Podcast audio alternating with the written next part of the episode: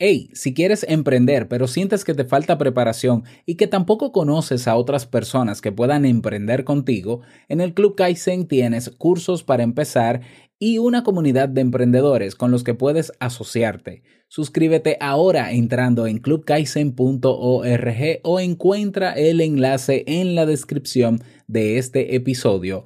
Club Kaizen, la comunidad de los que buscan la mejora continua. Martecito con un buen cafecito. ¿Lo quieres caliente o frío? De acuerdo. Vamos a preparártelo. Hay momentos en la vida en los que nada parece tener sentido. Normalmente todo está bien, pero de repente comienzan a destaparse situaciones que te sacuden completamente. Desde hace días siento la necesidad de contarte lo que nos pasó a mi esposa y a mí porque creo que lo que aprendimos también te puede servir a ti. ¿Quieres saber más? Escucha. Si lo sueñas,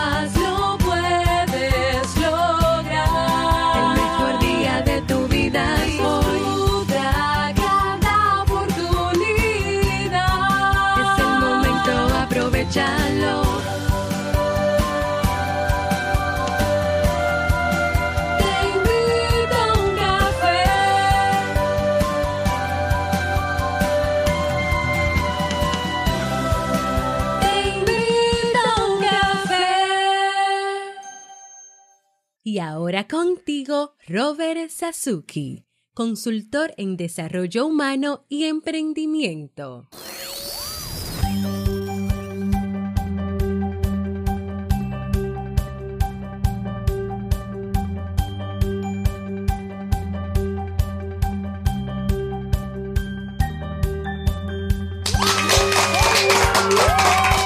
Hola, ¿qué tal con esa energía positiva, esos aplausos?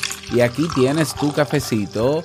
Damos inicio a este episodio número 737 del programa Te invito a un café. Yo soy Robert Sasuki y estaré compartiendo este rato contigo, ayudándote y motivándote para que puedas tener un día recargado positivamente y con buen ánimo. Esto es un programa de radio online o popularmente llamado podcast y la ventaja es que lo puedes escuchar en el momento que quieras, no importa dónde estés y cuántas veces quieras. Solo tienes que suscribirte y así no te pierdes de cada nueva entrega.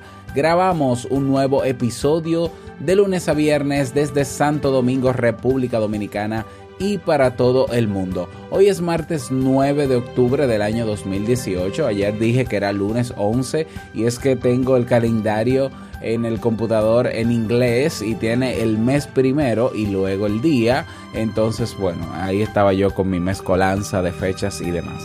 He preparado para ti un episodio con un contenido que entiendo que te puede servir y espero que así sea. Vamos inmediatamente a dar inicio al tema de hoy, pero antes la frase con cafeína. Porque una frase puede cambiar tu forma de ver la vida te presentamos la frase con cafeína.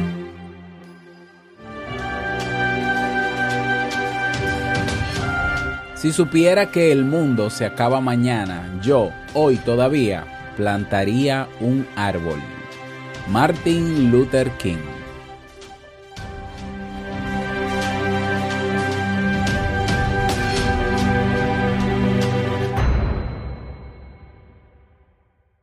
Tremenda frase, ¿eh? Tremenda frase con cafeína. Si supiera que el mundo se acaba mañana, yo hoy todavía plantaría un árbol.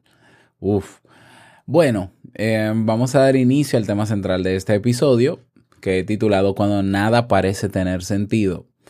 Ah, es algo que necesitaba contarte. Esto, eh, yo en este tema de verdad no tengo ningún guion, no tengo ninguna escaleta cosa muy rara en mí, claro que sí, a mí me preocupa bastante tener detalles como esto para llevarte contenido de calidad, pero decidí hoy martes, eh, amanecí, eh, tenía un tema preparado que lo voy a hacer mañana, que fue un tema, es un tema sugerido, que tiene que ver con el pasado de tu pareja y demás, de hecho lo anuncié ayer, pero hoy me levanté con ya, con la decisión de contarte esto que nos sucedió hace unos días a Jamie y a mí. Bueno, comenzó hace unos meses, este mismo año. Y, y lo que aprendimos de esto, o lo que yo también personalmente aprendí sobre esto, que creo que pudiera servirte, ¿no? Bueno, te cuento. En el mes de marzo, más o menos, no recuerdo si marzo, abril o mayo, más o menos, pero en el primer trimestre o en la primera mitad de este año. A ver, yo digo que este año comenzó un poco, ay, eh, este año fue, eh, ha sido raro. O sea, yo no, no voy a decir si, si ha sido bueno o malo, porque ha tenido muchos puntos buenos, como todo, ¿no? Y puntos malos también, claro que sí, pero no, yo no, no puedo. Lo, voy a hacer al final, en la evaluación final de este año, yo te diré cómo, cómo lo evalúo, pero este año comenzó raro. Eh, primero, eh, a Nicolás, a, mi hijo de seis años, le salen unas, unas pelotas en, en, un brazo, en la cara, una, ¿eh? una en el brazo y una en la cara y se, bueno, se diagnostica que no es nada complicado. El dermatólogo dice que es, son unas bolitas de grasa que le salen a los niños, pero que la solución es operársela, es decir, sacársela, abrirlo. De acuerdo, bueno, eh, eso esperó un tiempo más porque no era nada de gravedad, era algo al parecer muy rutinario. A mí me extraña bastante, pero bueno. Y como sabes también, en, para Semana Santa, para tiempos de Semana Santa de este año, pues tuve yo una emergencia médica y me llevaron al, hospital con, una mebiasis. Aparte tenía ya la vesícula obstruida con, un, con una piedra, con un cálculo y, tuvieron que operarme así. Sí, de emergencia, de repente. Llegué un domingo, ya el martes estaba eh, operándome. Ah, estuve de licencia prácticamente un mes, eso te lo conté también. Raro, ¿no? O sea, raro, primera vez que me, que me hacían una intervención quirúrgica en mi vida, Dios mío. Sí, yo estoy todo remendado por todas partes, eso sí, es decir, eh, heridas sí, muchas, con puntos en todas partes de mi cuerpo, pero una operación así, no, que te duermen y nunca me había pasado. Bueno, entonces, eh, superado eso, pues decidimos a Nicolás intervenir con sus, eh, su situación ¿no? de, la piel. Fue intervenido también, eh, tuvo una pequeña licencia, ¿no? Y luego de eso, Jamie comienza a tener unos síntomas extraños. ya los venía teniendo, pero se fueron complicando y eran unos calambres, bueno, son, todavía los tiene, unos calambres en las manos eh, y una molestia eh, en, los brazos, digámoslo así. Entre otras cosas más, un poco de arritmia cardíaca eh, y obviamente la preocupación que se fue sumando por esos síntomas porque no se sabía qué pasaba. Yo, que ya ya que, ya que comenzamos esta jornada médica, ¿no? De tantas cosas yendo a médicos, le planteo la idea, obviamente, de, de, bueno, vamos a hacerte análisis, vamos a hacerte análisis, vamos a ver qué pasa, vamos a ir a los médicos. Entonces fuimos a donde su neuróloga, la neuróloga le, le puso estudios, los respectivos estudios, que si resonancia magnética, que si no sé qué, que de acuerdo.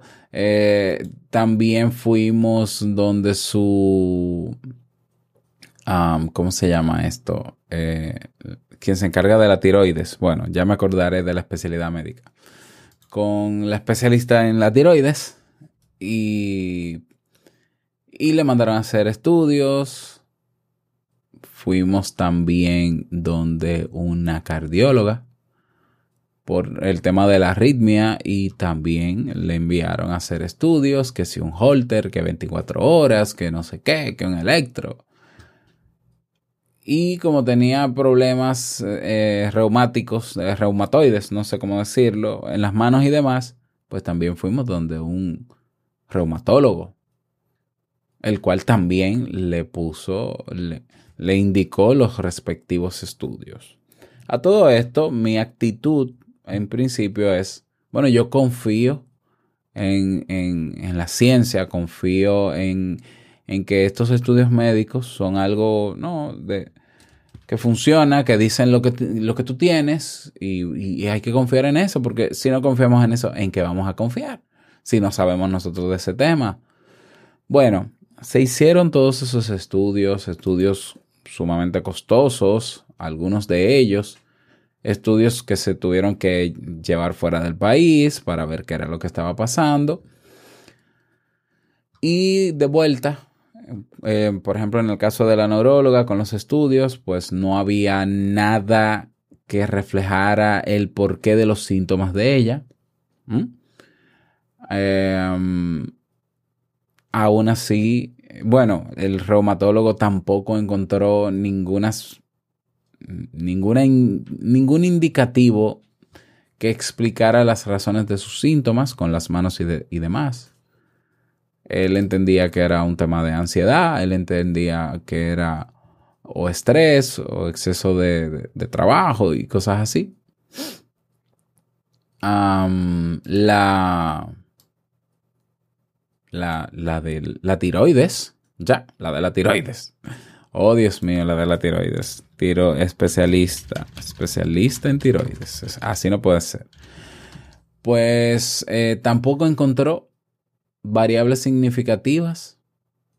Ah, endocrinóloga. Sí, endocrinóloga. Tampoco encontró variables significativas que explicaran la razón de su malestar. Y la cardióloga, entonces, en uno de los estudios que le envió a hacer, un, ecocardiograma o un no sé qué de burbujas.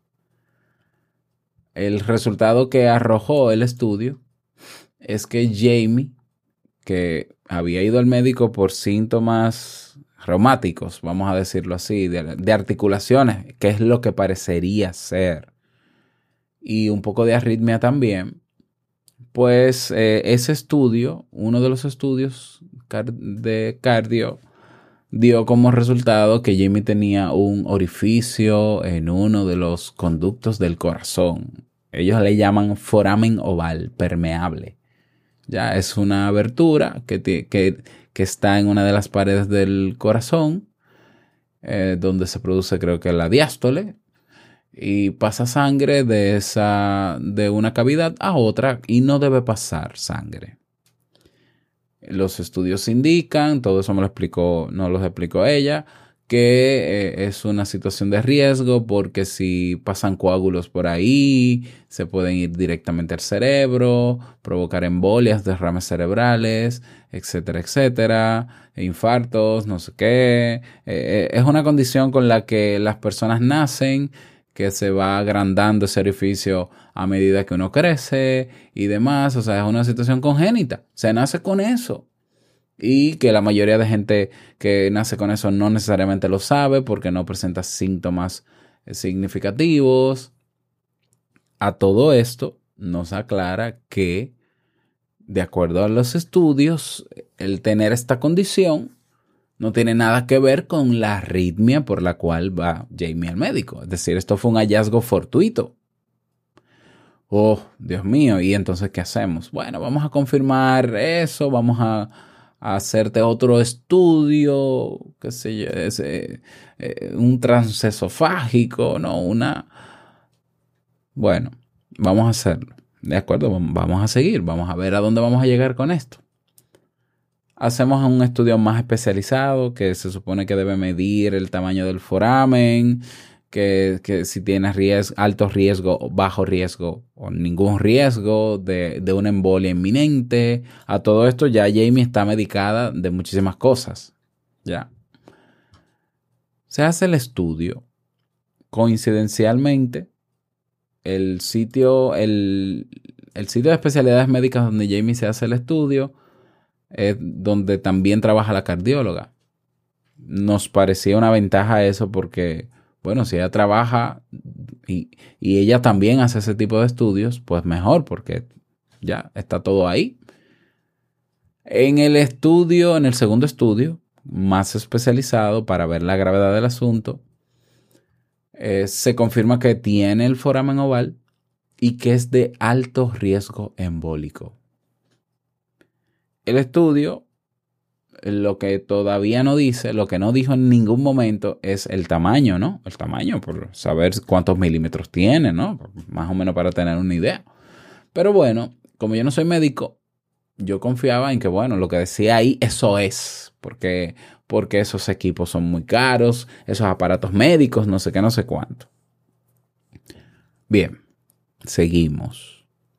Volvemos eh, donde la cardióloga eh, a enseñar los resultados. Ella dice, ah, esto es, esto es grave, que tú tengas ese, ese resultado ¿no? de alto riesgo de embolia. O sea, hay que darte anticoagulantes, aspirina, aspirina, cardioaspirina y no sé qué. Y vas a tener que tomarlo por el resto de tu vida. Eh, claro, eso se puede operar, se le pone una especie de sombrillita que se llama Amplaxer y no sé qué, no sé cuántos, pero tú puedes decidir no hacértela y vivir con esa condición para toda tu vida.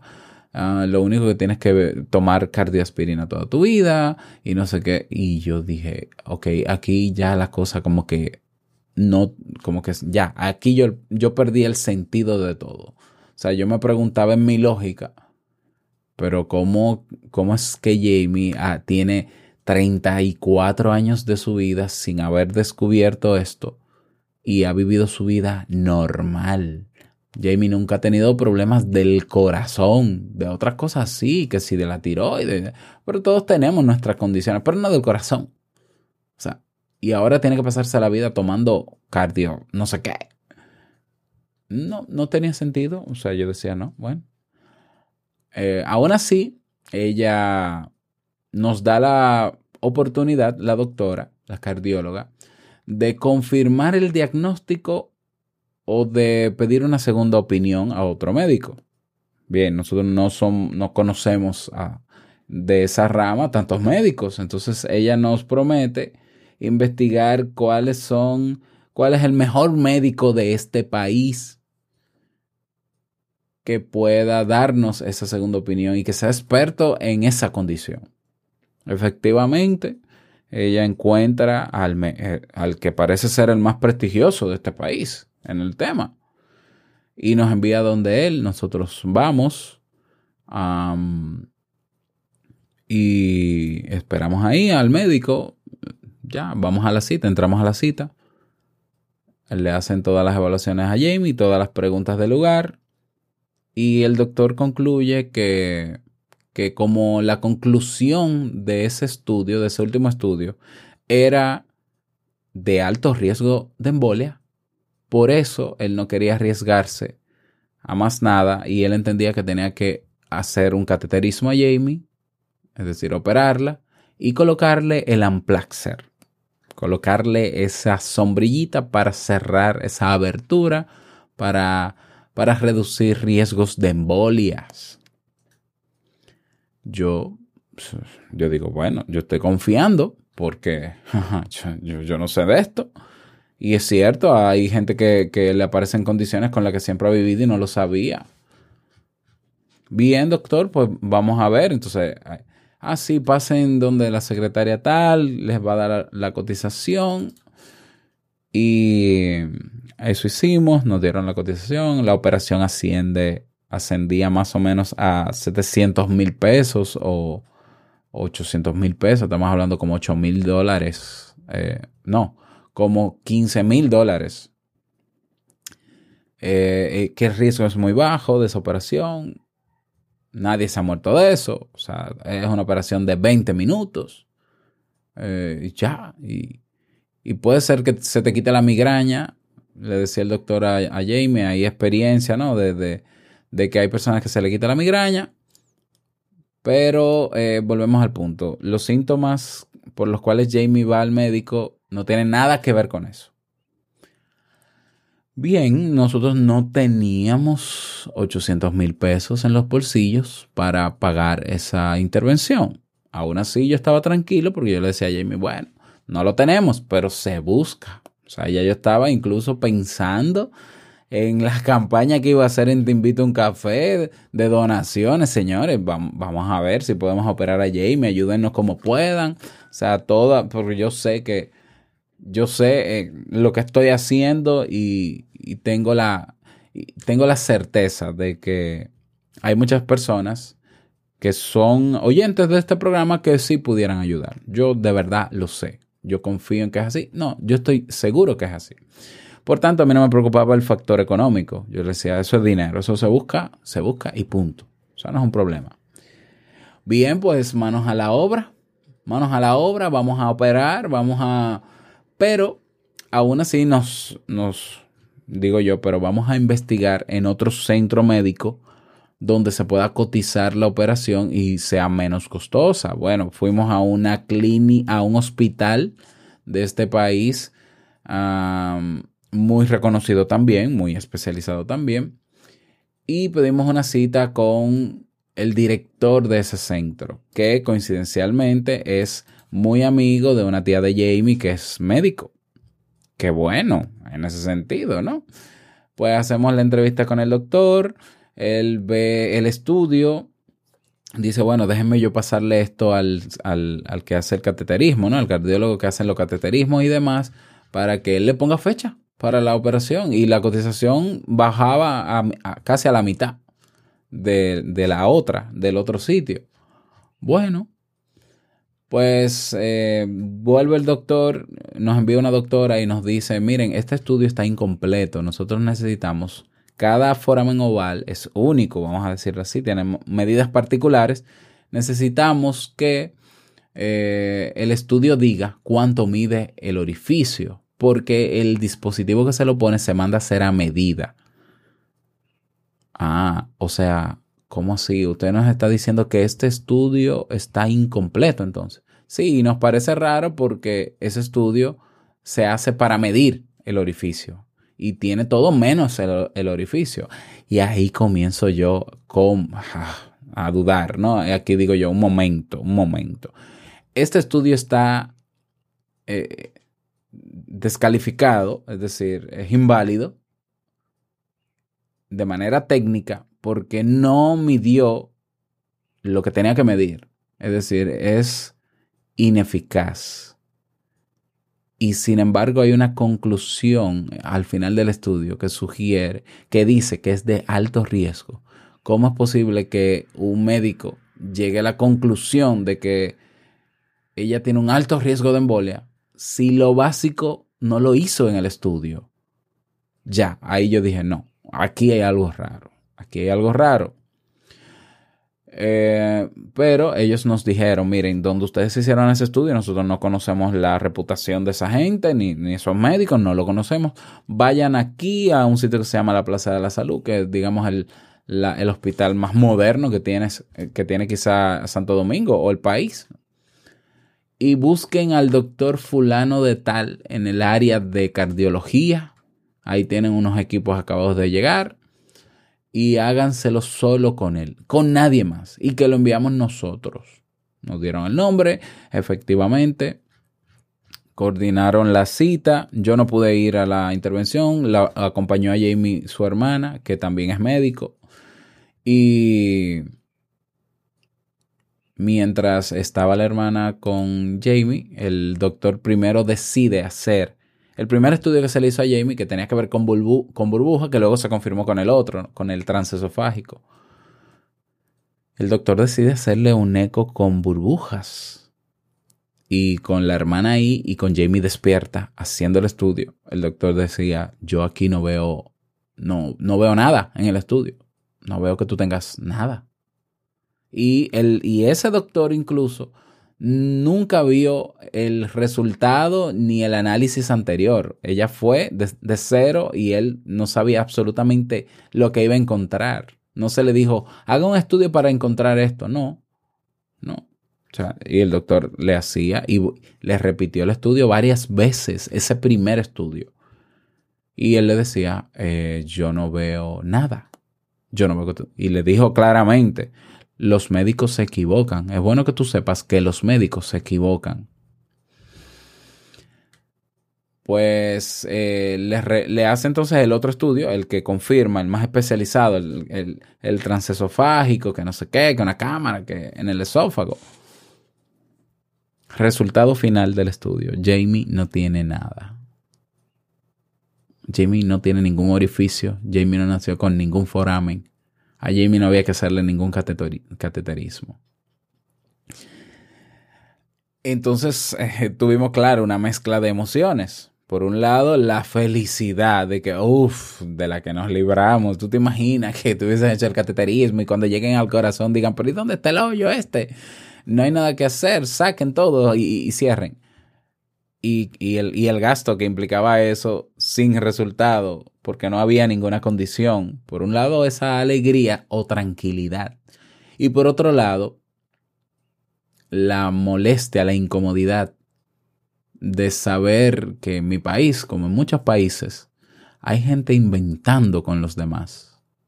Hay gente improvisando. Y hay médicos improvisando. Y qué lástima que sea así. Claro, yo no me voy a quedar en la queja.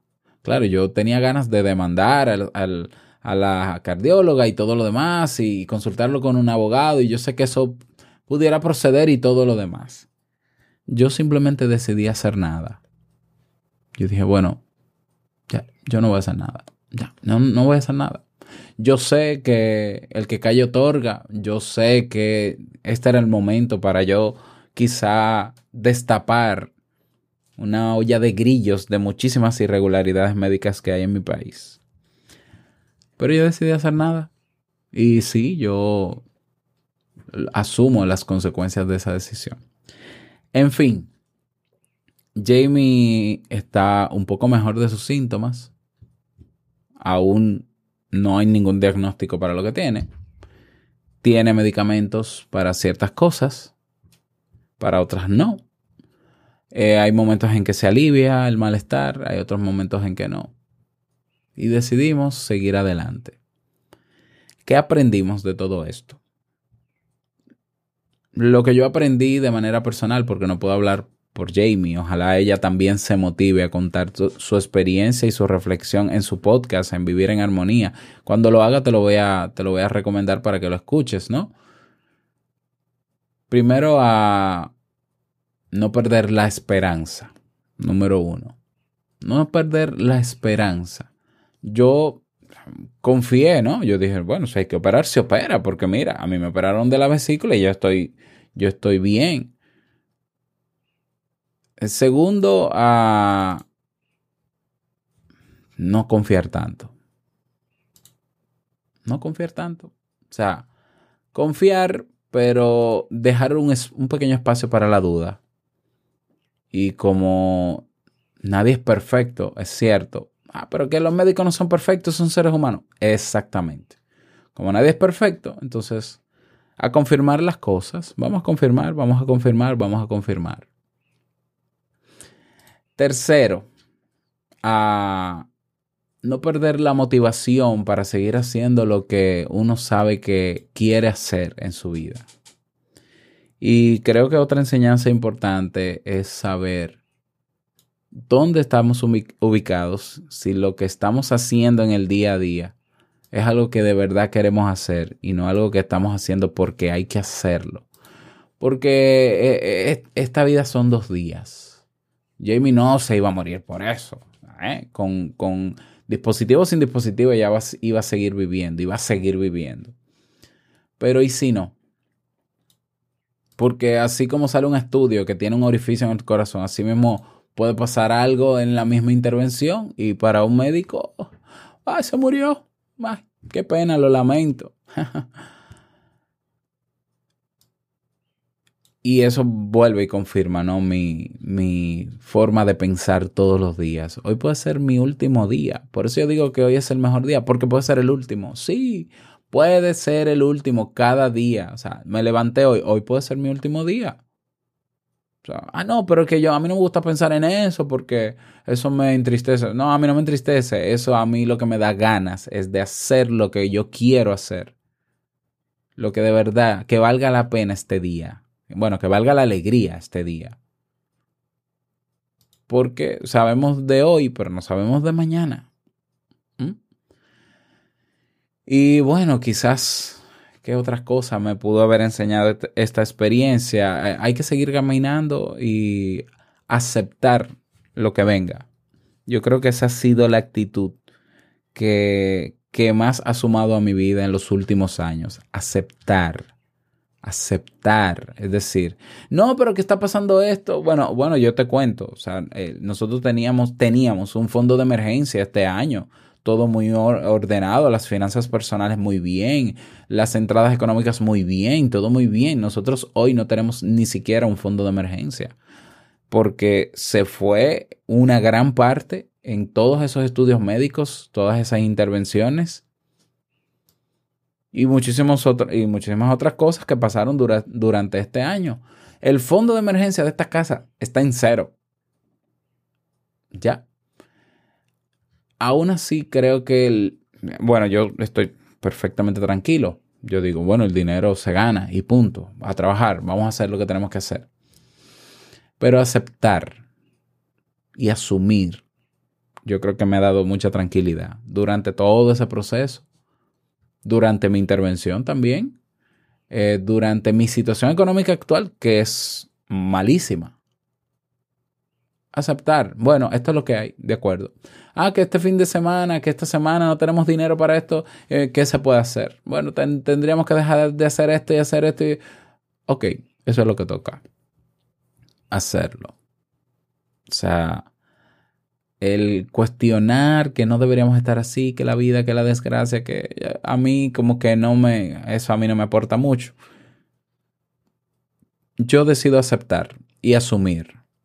Yo creo que eso me da mucha tranquilidad.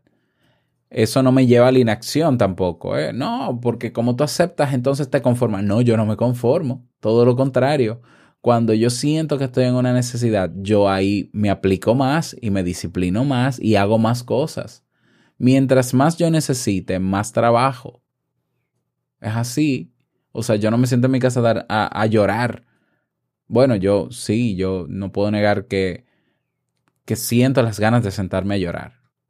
Pero más grande es mi deseo por seguir haciendo cosas que yo sé que a corto, a mediano, a largo plazo van a tener resultados. Eh, ahora en la actualidad eh, nuestra condición económica es malísima, pero sin embargo yo le decía a Jamie, mira, no hay mal que por bien no venga, vamos a ver el lado positivo.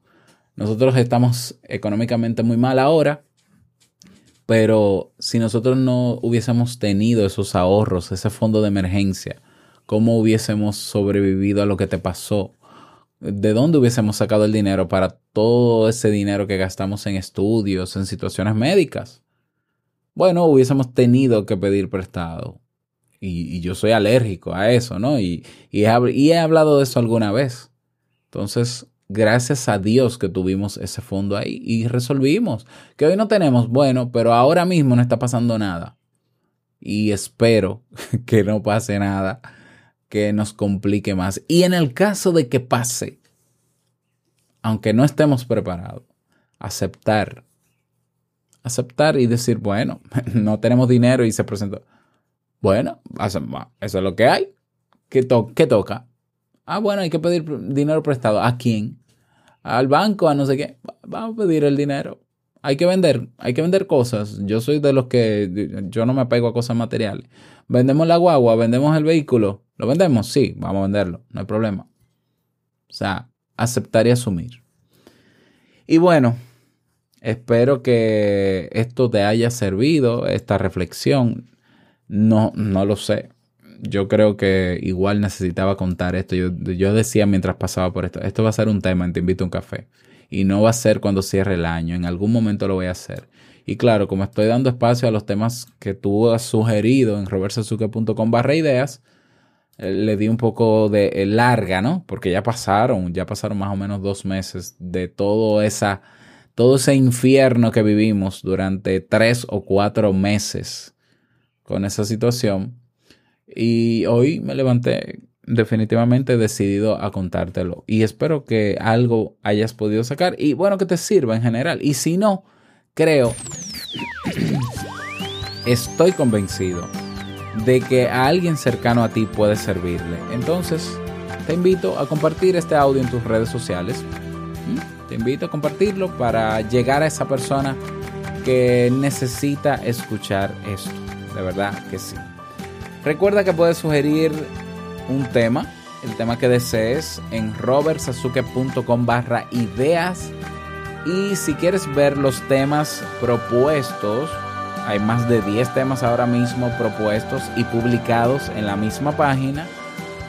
Pues vas a robertsazuke.com barra ideas y votas por él, por lo que, los que más te gusten.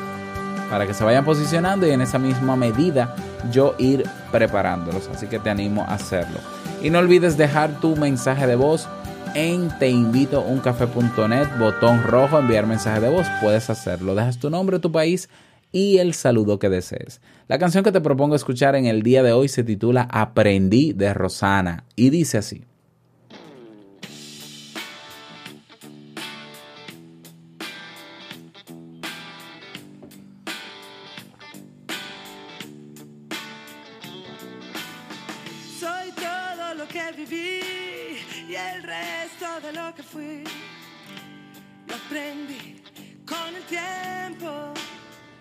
Aprendí, ay, tremenda canción de Rosana, me encanta, me encanta. Aprendí. Esta canción forma parte del playlist oficial que tenemos en Spotify. Se llama Te invito a un café, música positiva. Espero que la sigas y que disfrutes de todas las canciones que tenemos para ti en ese playlist. Si la quieres en YouTube, también escribes Te invito a un café, música positiva y ahí también la tienes. Vámonos con el reto del día.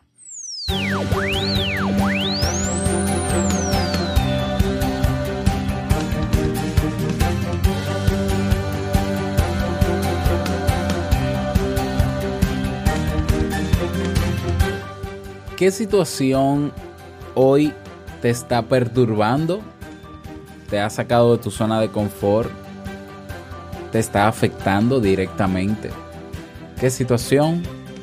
¿Y cuál es tu actitud en el día de hoy? Te, estás quejando constantemente, no lo aceptas, no quieres que eso siga pasando, o estás aceptando y dices, bueno, esto es lo que hay, esto es lo que hay. ¿Mm? Es bueno que reflexiones sobre eso, cómo lo estás manejando y qué estás haciendo para que eso mejore, cambie. Esperar vale también como acción, ¿eh? esperar que las cosas pasen.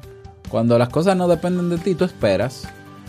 ¿Cuál es tu actitud en este momento ante esa situación? Te invito a reflexionar sobre eso. Ese es el reto para el día de hoy. Espero que puedas lograrlo. Y si quieres contarnos tu experiencia, únete a nuestras comunidades. Recuerda en Facebook el grupo Comunidad TIUC y en Telegram robertsazuke.com barra Telegram. Y llegamos al cierre de este episodio Te Invito a un Café. Agradecerte como siempre por todo, por tus reseñas y valoraciones de 5 estrellas en Apple Podcast, por tus me gusta y comentarios en Evox, por estar ahí siempre presente. Quiero desearte un feliz martes, que lo pases súper bien, que sea un día súper productivo. Y no quiero finalizar este episodio sin antes recordarte que el mejor día de tu vida es hoy y el mejor momento para comenzar a caminar hacia eso que quieres lograr es ahora. Nos escuchamos mañana miércoles en un nuevo episodio. Chao.